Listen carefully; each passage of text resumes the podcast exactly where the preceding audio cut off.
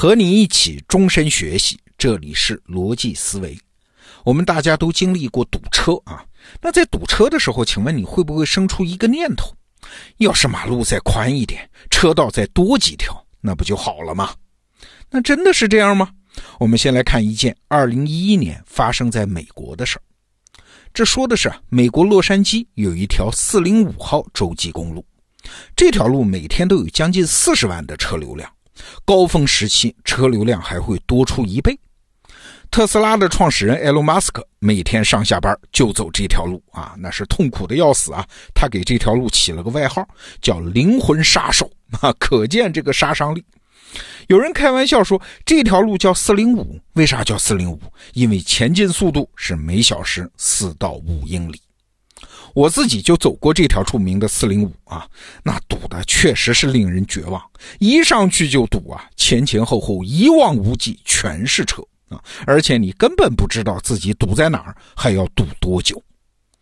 但是要知道这条路可不窄啊，它是双向十车道，因为它是洛杉矶连接南方的主要线路嘛，很多运输车呀、客车呀只能走这条路，那该怎么办呢？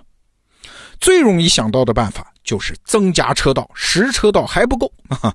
洛杉矶交通厅就投入了十多亿美元准备扩建，但是有个问题，你要扩建就得先封路施工啊，最短最短怎么算这条路也要关闭一周。哎，可是要关闭四零五号公路啊，那就相当于把洛杉矶和南部地区的交通给切断了呀。进不来，出不去，整个洛杉矶会不会变成一个大型的停车场呢？哎，但是没办法，最后政府还是下了决心啊，怎么办呢？啊，各种安排，什么参议员跳出来发号召，咱们长痛不如短痛啊！洛杉矶市长就恳请司机们在施工期间停止用车。警察局还邀请了三十多位好莱坞明星，好莱坞就在洛杉矶嘛，啊，方便，请这些明星在社交媒体上提前发布重要预警。那政府呢，甚至请来了在伊拉克战争时期的军事工程师来部署施工，啊，为的就是能精准的安排工期，尽快完工。而且啊，为了怕交通拥堵增加车祸，还有人和人之间有火气嘛，容易冲突，医院急诊室还增派了人手。你看，整个洛杉矶全城严阵以待，准备迎接交通末日的来临。好了，二零一一年七月十五号就是这个交通末日啊，终于到了。但是奇怪，准备了那么久，那一天居然并没有发生什么严重拥堵，更没有激增的交通事故。很多路段交通甚至变得很通畅，连空气污染物都减少了四分之一。哎，这就奇怪了，这交通末日咋就变成了交通天堂了呢？还有人说，哎，要不这路干脆别修了吧？啊，那是不可能的，开工哪有回头箭？新车道很快就修好了，那效果怎么样呢？哎，一家数据分析公司一检测，说修完了之后啊，通勤者花费在四零五号公路上的时间，并没有减少，哈哈，比之前还增加了一分钟。也就是说，增加了车道，反而让交通变得更加拥堵啊！从此，四零五号公路就成了公路史上著名的笑话。那说到这儿，就让人困惑了：那什么才能缓解交通拥堵呢？啥才是有效手段呢？既然多修路不行，那难道是反过来少修路，甚至是把路拆掉？哎，你还别说，真就行！哈，比如说韩国首尔的清溪川啊，现在很著名的景点了。你现在知道它是一条河，是一个公园。其实啊，它之前就是一条高速公路，每天通行大约十六万辆车。但是被当时的市长李明博就给拆了，改建成了公园。拆除之后呢，也没有带来首尔的交通拥堵。同样的例子啊，西班牙马德里也曾经捣毁过高速公路，改建公园和绿地，都收到了改善交通的效果。这拆路啊，这个行动还是有点极端啊。其实还有一种类似的方式，原理也差不多，就是车辆想上路，政府要收费啊，反正都不是疏通，而是设置障碍。这收费不也是设置障碍吗？这也有一个例子。瑞典首都斯德哥尔摩被称为北方的威尼斯啊，这个城市是由很多个半岛和岛屿组成的，那岛屿之间呢有桥梁连接，所以它的交通也是很拥堵。那大家最开始的提议也是要不我们再建一些桥，哈哈。但是斯德哥尔摩已经有七十多座桥了，有没有别的办法呢？结果，政府在全城安装了四十三万个传感器，然后对所有交通节点进行数学分析，最后建立了一套模型，对高峰时段使用桥梁、公路的车辆拍照收费。啊，你看多奇怪！政府不投入资金扩建基础设施，反而要收取更多的交通费，这招听起来不太靠谱吧？但是没想到实施起来的效果出乎意料的好，交通拥堵指数下降了百分之二十到百分之二十五，碳排放也大幅度的下降。哎，后来瑞典干脆通过全民公投，这一套拍照收费系统在斯德哥尔摩就得到了永久性的执行。你有没有发现啊？增加车道并不能缓解拥堵，反而是对道路增设进行限制，或者是干脆拆掉道路，可以缓解拥堵。这和我们的常识反差有点大。那我们中国人啊从小就知道大禹治水的故事。哎，你看是这么说的吗？大禹的父亲是通过堵的办法治水，九年过后，水患是越来越大。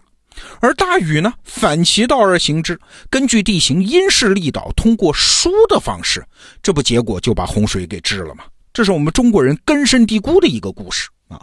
给车辆增加车道，这不就是疏吗？这当然是对的了。给道路设限，那不就是堵吗？怎么现在堵比疏还管用呢？啊，我们中国人表示很困惑。其实啊，这个现象也叫布雷斯悖论。是德国数学家布雷斯在上个世纪六十年代提出来的。在一个交通网络上增加一条路段，反而会使网络上的通行时间增加。哎，这个悖论在数学上有自己的解释啊。那回到常识，我们怎么解释这个布雷斯悖论现象呢？你看，在洛杉矶交通厅眼里啊，车流量它是个固定的常量。那消化这个常量怎么办呢？只能是加开车道，把这些流量消化掉。但是回到常识，我们一想就知道，我们会发现，实际上车流量它是个变量嘛，而且是一个弹性极大的变量。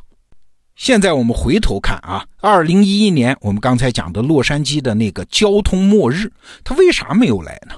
哎，因为经过前期大张旗鼓的宣传和预警。洛杉矶市民早就做好了不开汽车的准备啊！